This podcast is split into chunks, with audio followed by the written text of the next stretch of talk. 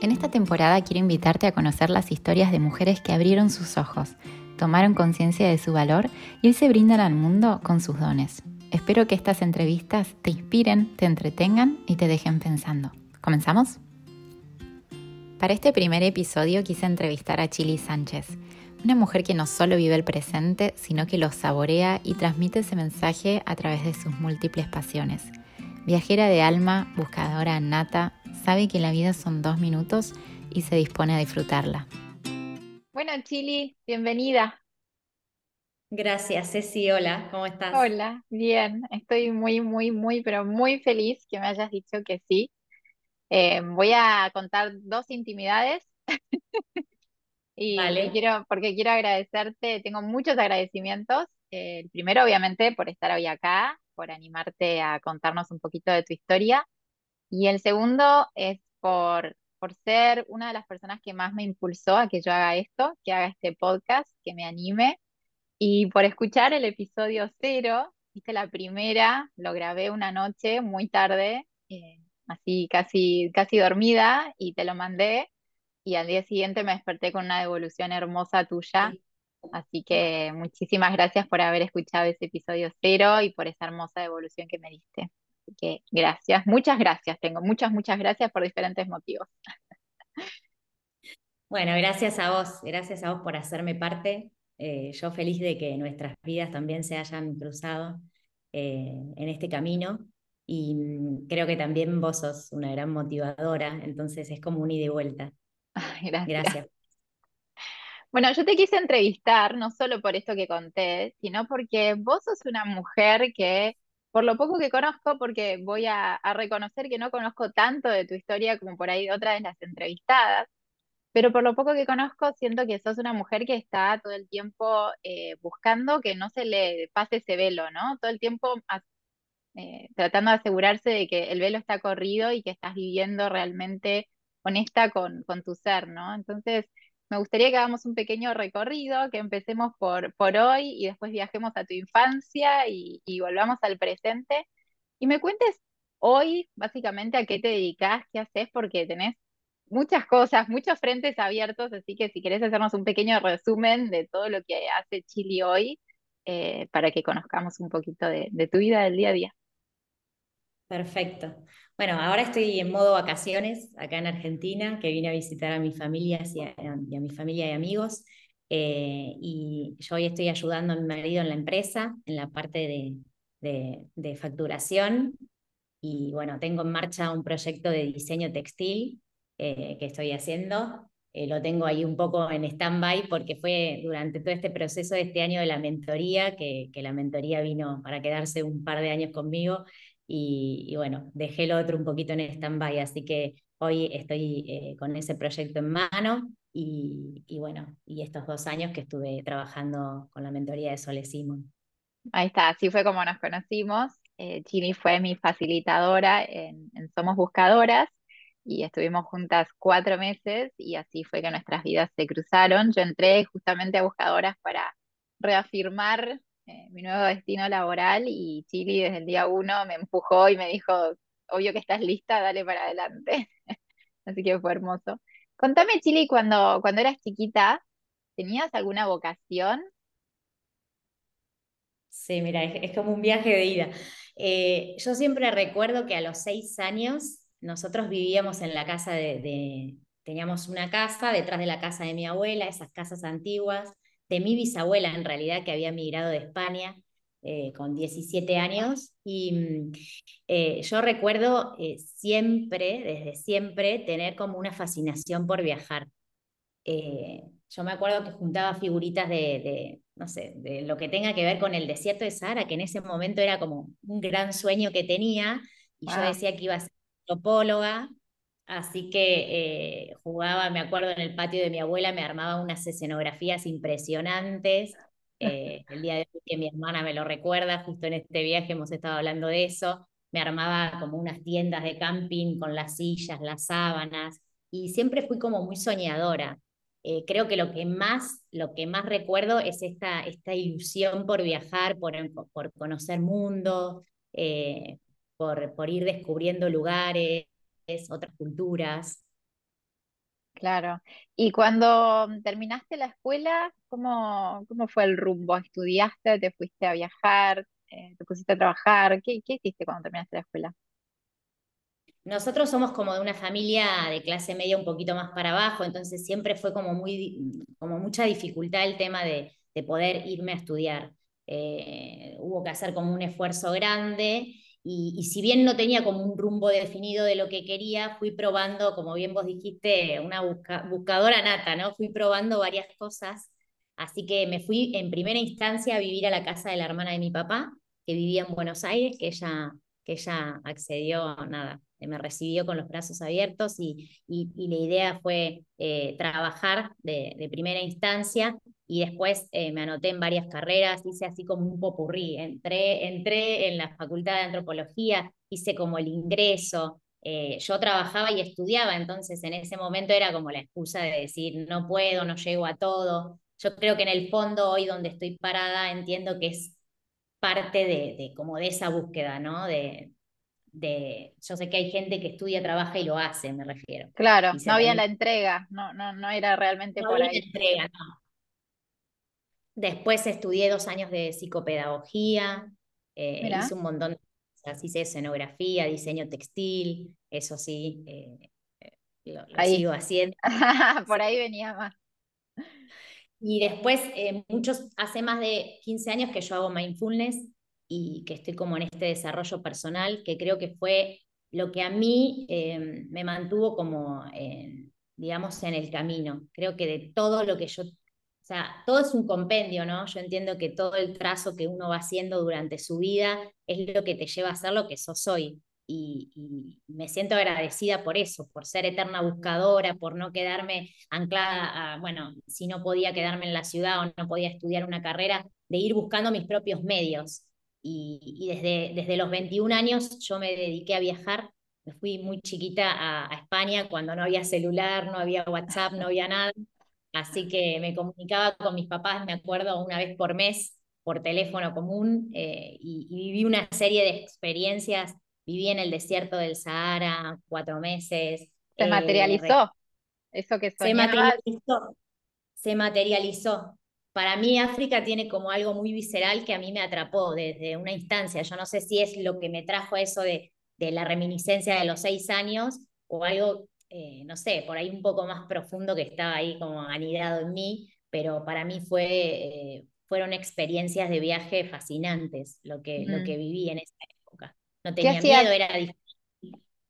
¿Qué hacías ahí? ¿Qué hacías en, en, en el desierto? Trabajaba en una empresa de, de turismo aventura y también eh, siempre paralelo a lo que estuve haciendo, eh, hice como mi propio camino, ¿no? Por ejemplo, me escribía mis, propios, eh, mis propias bitácoras de viaje, siempre me apasionó mucho la fotografía, yo hice fotografía también en Barcelona cuando viví ahí, en otros capítulos, pero me dediqué también a, hacer como, un, como una bitácora de fotografía y de viaje, siempre paralelo a lo que estaba trabajando o lo que estaba haciendo en ese momento. Claro. ¿Y cuándo fue que decidiste dejar de viajar? Bueno, no quiere decir que, que no sigas viajando, ¿no? Pero así como esta vida nómade. Eh, yo creo que también tuvo que ver un poco el hecho de formar una familia. Yo a los 34 años conocí a Nico, que es mi actual pareja, y, y que estamos juntos, y tuvimos a Emma, que tiene 11 ahora, y creo que eso también hizo un poco que, que que me arraigara, estoy acá en mi casa, nos construimos la casa, entonces eso hizo un poco echar raíces. Pero bueno, de ahora emigramos a España, creo que como que soy una nómada medio empedernida, por así decirlo. Claro, qué loco, ¿no? Que la bisabuela vino a España y un par de generaciones después vos volviste a las raíces. ¿Cómo te sentís viviendo allá? Eh, bueno, vos sabés que también sos emigrada. Creo que hay como eh, para mí este viaje fue como un poco revelador, porque yo hacía tres años y medio que no llegaba, que no mm. había vuelto a Argentina. Encontrarme con todo fue como un poco raro, por así decirlo, porque creo que se ponen en juego muchas cosas, ¿no? Se pone en, juego el reencuentro con la gente que uno quiere, con todo lo que uno dejó atrás, pero también con todo lo que uno hizo por llegar hasta donde está hoy, ¿no? Creo que es como un recorrido que pasa tipo película, ¿viste? Tipo carrete sí. de película, que te va mostrando todas las instancias de tu, vida, todo lo que vos hiciste, todo lo que dejaste atrás, lo que tuviste que generar para encontrarte en un lugar nuevo, una cultura nueva, estar un poco como conteniendo a, los hijos, si uno emigra con hijos. Creo que este, este viaje fue como revelador en ese aspecto y hoy eh, me encuentro bien viviendo en España. Eh, también fui en, eh, en, familia, creo que eso difiere muchísimo de cuando uno va solo. solo, ¿no? Yo emigré de dos maneras, emigré sola y emigré en familia, y creo que hay una diferencia muy amplia entre eso. Si bien tiene sus eh, pro y contras, porque vos estás como conteniendo a los chicos, también por otro lado te sentís acompañada en ese proceso. Es como que lo vas viviendo de individual y colectiva también. Totalmente, totalmente. Hay algo que normalmente yo les adelanto a las personas que entrevisto y es que me cuenten cuáles son sus dones o sus talentos. Y a vos no te dije, no te adelanté, porque yo sé que vos lo tenés muy claro, porque es algo que, que trabajamos en la mentoría y entonces yo sé que vos lo tenés claro. Pero si querés, me gustaría que nos compartas algunos de tus dones y talentos y, cómo los pones al servicio de otras personas y, bueno, particularmente de otras mujeres. Mirá, uy, qué difícil. qué difícil, lo, bueno, lo trabajamos en la mentoría, ¿no? Qué difícil, difícil verlo en uno. Eh, yo lo hablé también mucho con Sole Simón esto, que fue como un recap que tuvimos de la mentoría al terminar.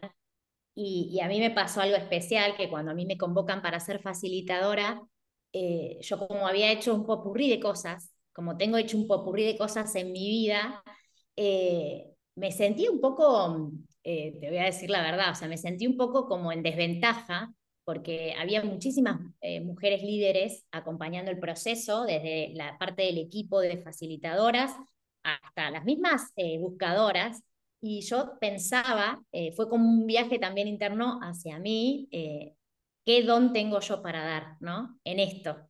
Porque creo que también uno se va haciendo nuevo en cada instante, ¿viste? Eh, creo que la persona que uno es hoy no es la misma que es mañana. Entonces, eh, yo creo que, que para mí el hecho de poder acompañar personas eh, a vivir como el, el momento presente, que quizá eso no te lo da muchas, no te lo dan muchas profesiones, pero creo que tiene que ver con el lado de la experiencia, de las vivencias que uno tiene. Creo que ese es como el don, ¿no? El poder acompañar a otras personas, motivar a otras personas a cumplir sus sueños. Em, creo que también tiene que ver conmigo, ¿no? Con todo el empuje y la garra que, que de alguna manera yo le puse desde chiquitita para, para, salir adelante, para enfrentarme con las cosas que por ahí no se podían hacer por cuestiones económicas. Eh, y creo que tiene que ver con eso, ¿no? Poder, poder acompañar y motivar a otros. Eh, bueno, entre otras cosas. o sea que vos sentís, vos sentís que desde chica tenés estos, estos dones o estos talentos que te, que te acompañaron y que por eso hoy los podés sacar para afuera y compartir.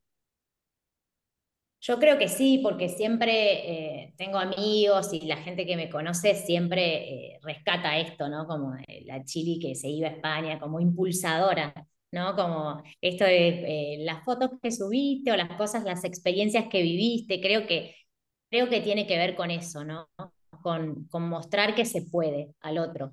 Mm. no sé si es si se puede etiquetar dentro de un don, pero creo que el hecho de poder motivar a las personas a, a, desarrollarse en sí y, a cumplir sus metas o sus propósitos, sean el que, sea el que sea, ¿no? Sea viajar. Creo que, creo que es algo que, que puedo rescatar hoy. Y en ese camino, Chili, de, de, de, vos también como tu autosuperación o de querer siempre ir por más, ¿tuviste que vencer prejuicios propios o ajenos para poder vivir así tan libre como vos querías?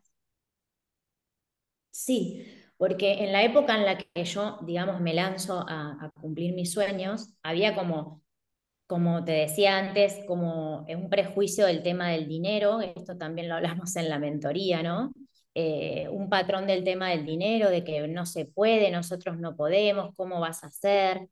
Digo, es algo hoy que yo tengo sanado con mi familia, siempre lo hablo con mamá, pero eh, que, entiendo que ellos hicieron lo que pudieron, lo mejor, pero es como estaba muy arraigado desde la infancia el hecho de no poder, económicamente, mentalmente hablando, ¿no? Y me parece que eso como una de las más trabas, o sea, a la hora de lanzarte. ¿Cómo lo vas a hacer? Y esa vez cuando decidiste cruzar el charco, que lo hiciste con miedo, lo hiciste de inconsciente, lo hiciste sin... ¿Cómo, cómo venciste ese prejuicio en ese momento? Yo creo que tuvo que ver un poco de la inconsciencia de la edad. la juventud. de juventud, porque quizá hoy no haría el mismo viaje, pero tuvo que ver las ganas. ¿Viste? Esto que hablamos nosotras durante todo este proceso. Es como un fueguito interno que te dice que es por ahí. Y yo creo que eso vence cualquier otra cosa. Porque en ese momento yo, yo me acuerdo que me fui con 50 eh, euros eh, y una mantita, literal, y pasé por un montón de cosas. O sea, viví como en un convento con monjas, hice un montón de cosas, que es para largo, pero digo, eh, eran las ganas, porque no había WhatsApp, no estaba la comunicación que hay ahora, también tuve que vencer los propios prejuicios internos, ¿no? De yo voy a poder hacerlo, ¿no? Con ese bagaje que uno trae eh, eh, de familia, ¿no? De árbol genealógico, de, remarla siempre, de no poder. Tuve que cambiar un montón de estructuras para poder ser lo que soy hoy. Hoy entiendo que no es por ahí, sí algunas reminiscencias de, que no se puede, ¿viste? Te, te, terminan atrapando en el día a día, pero yo soy como una creyente nata de que todo se puede, no importa dónde estés, no importa desde qué lugar estés, ¿viste? O claro, de dónde... lo viviste. Eso, sos la, la, viva representación de que todo se puede y que no, no depende, depende de uno, ¿no? Exacto. Hermoso. Y en ese camino, Chili, ¿hubieron personas, eh, bueno, yo sé que Sole seguramente, pero ¿hubieron otras personas, mentores, familias, alguien que te ayudó a, animarte a desarrollar todo esto? Mira, eh, la hermana de papá, que fue la tía que me acogió, digamos, en su hogar, eh, fue siempre como una visionaria, mi tía Beatriz, siempre fue como una visionaria en todo, y ella también eh, creo que salió con su valijita, hizo un poco lo mismo, ¿no? A Buenos Aires, ella es escritora y, artista, y creo que también viene un poco por ahí pero con, los años entendí que también eso estaba dentro de mi propia familia, escondido.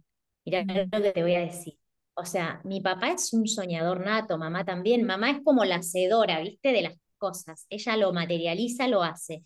Pero papá es el soñador. Entonces creo que eso ya estaba ahí adentro, ¿viste? Era un poco bucear y me parece que fue como un proceso al revés. Porque hay gente, entiendo, o como le puede llegar a pasar a mi hija ahora, que va a tener como una madre motivadora en esos aspectos, pero hay gente que lo hace al revés. Yo hice como todo el proceso al revés. Ahora en esta edad que estoy, que tengo 46, donde después de haber vivido un montón de cosas, miro para atrás y digo, mis papás de alguna manera fueron ese motor interno, viste, como callado.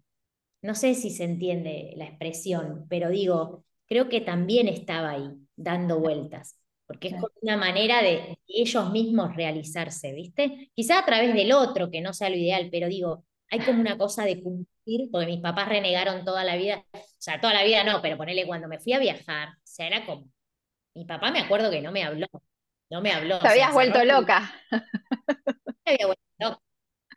Y con los años él hubo una aceptación de él enorme, de acompañar, de contarle al otro, mi hija está viviendo en el África, por decirte estas cosas, ¿viste? Creo que tiene que ver con que ellos también hicieron su propio proceso interno, de que si el otro puede, aunque sea mi hijo, también se puede, ¿viste?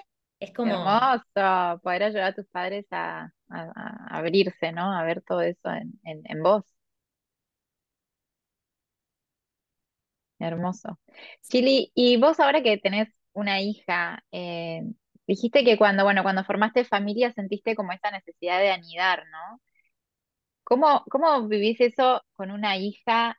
¿Vos a ella la motivás a que sea libre? ¿Qué, qué, qué, expectativa o, cómo querés que ella aprenda esos dones tuyos para la vida? Em, en eso hago como un trabajo personal enorme porque eh, entiendo que somos seres individuales y que ella tiene trae sus propios dones, ¿no?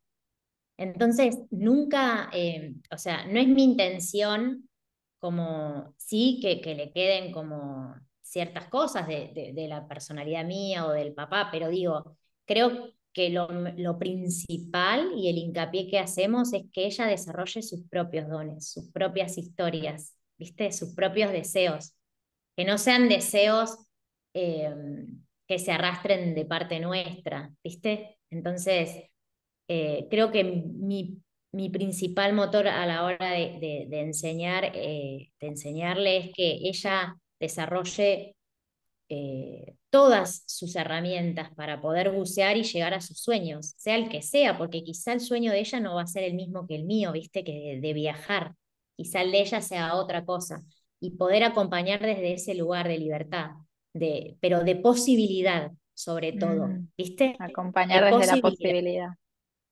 Sí. Hermoso eso, me encanta.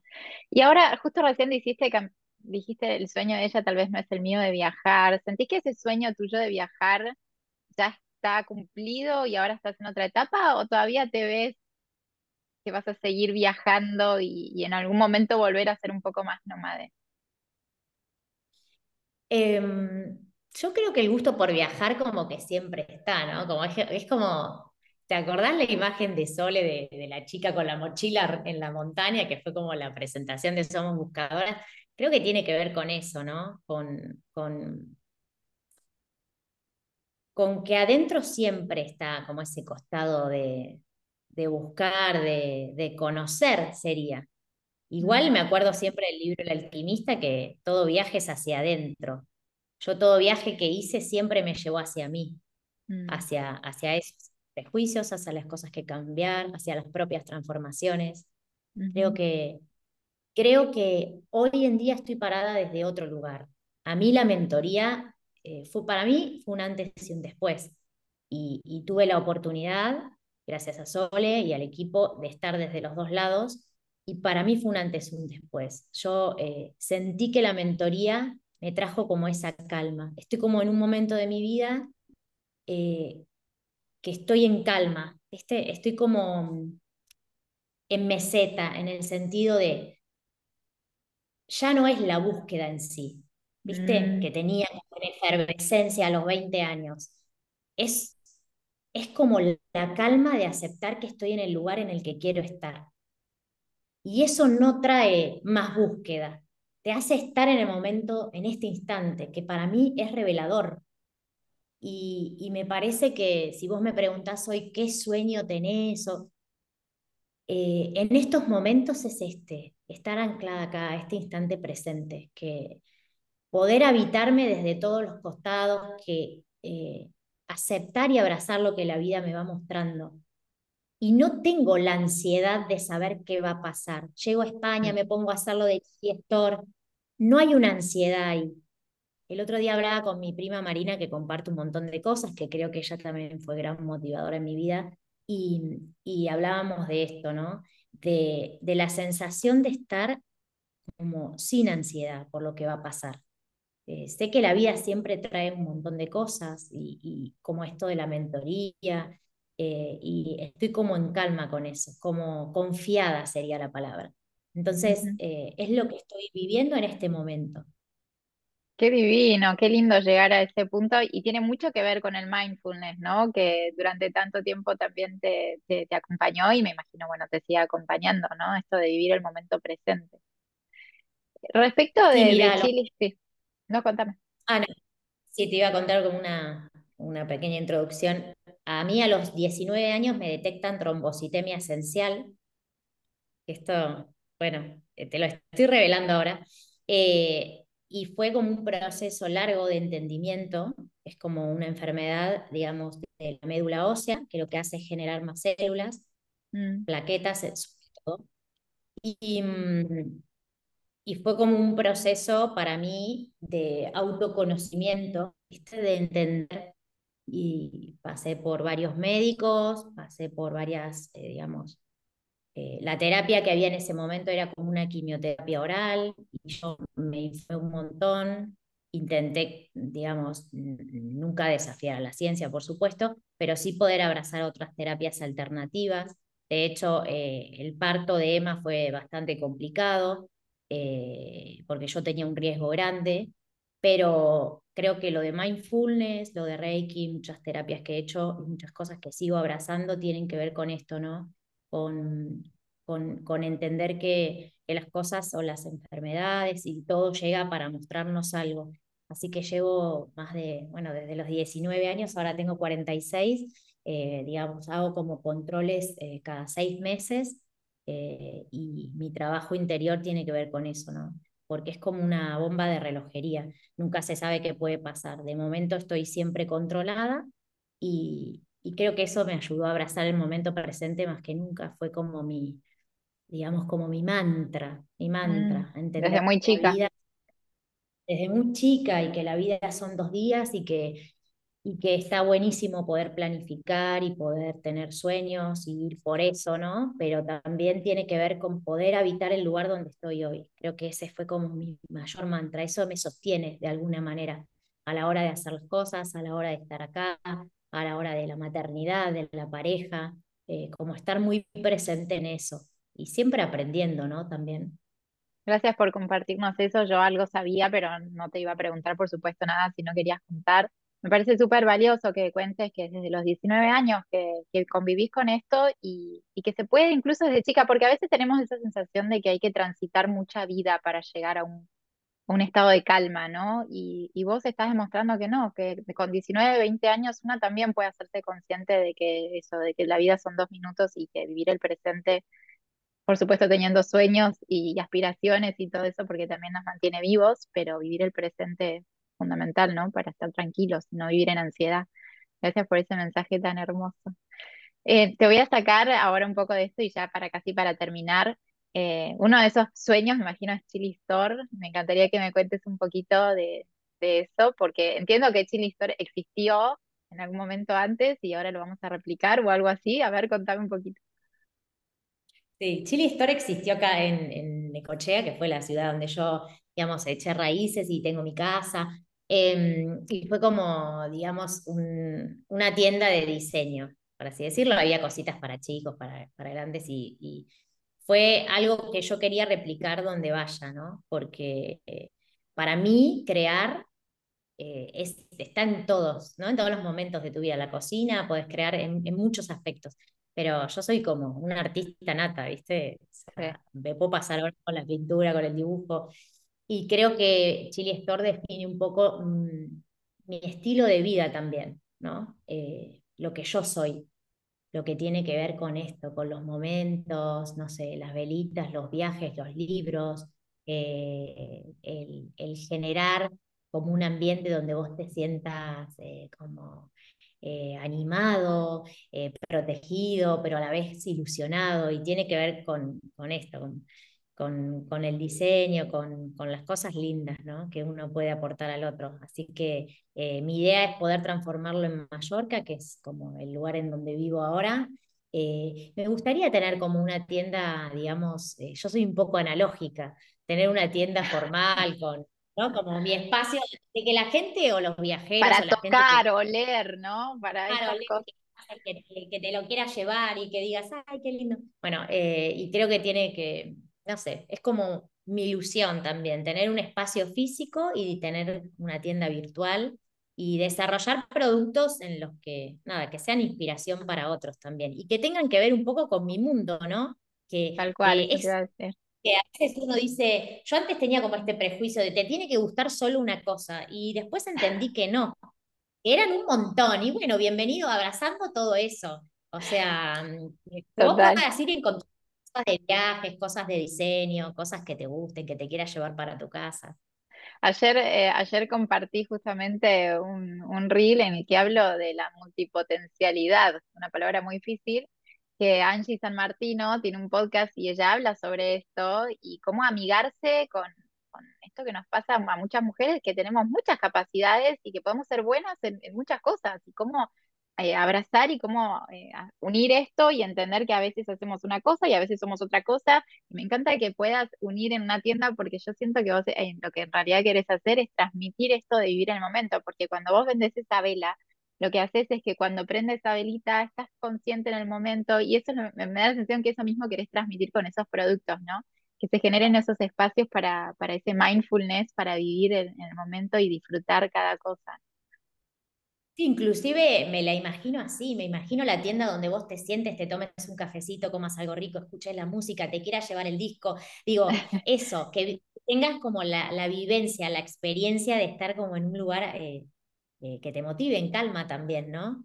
Hermoso. Y, estoy como, como en ese proceso. Y también en esto de, de que no sea solo una cosa, digo, nosotros somos como pedacitos, espejitos de un montón de cosas que nos gustan.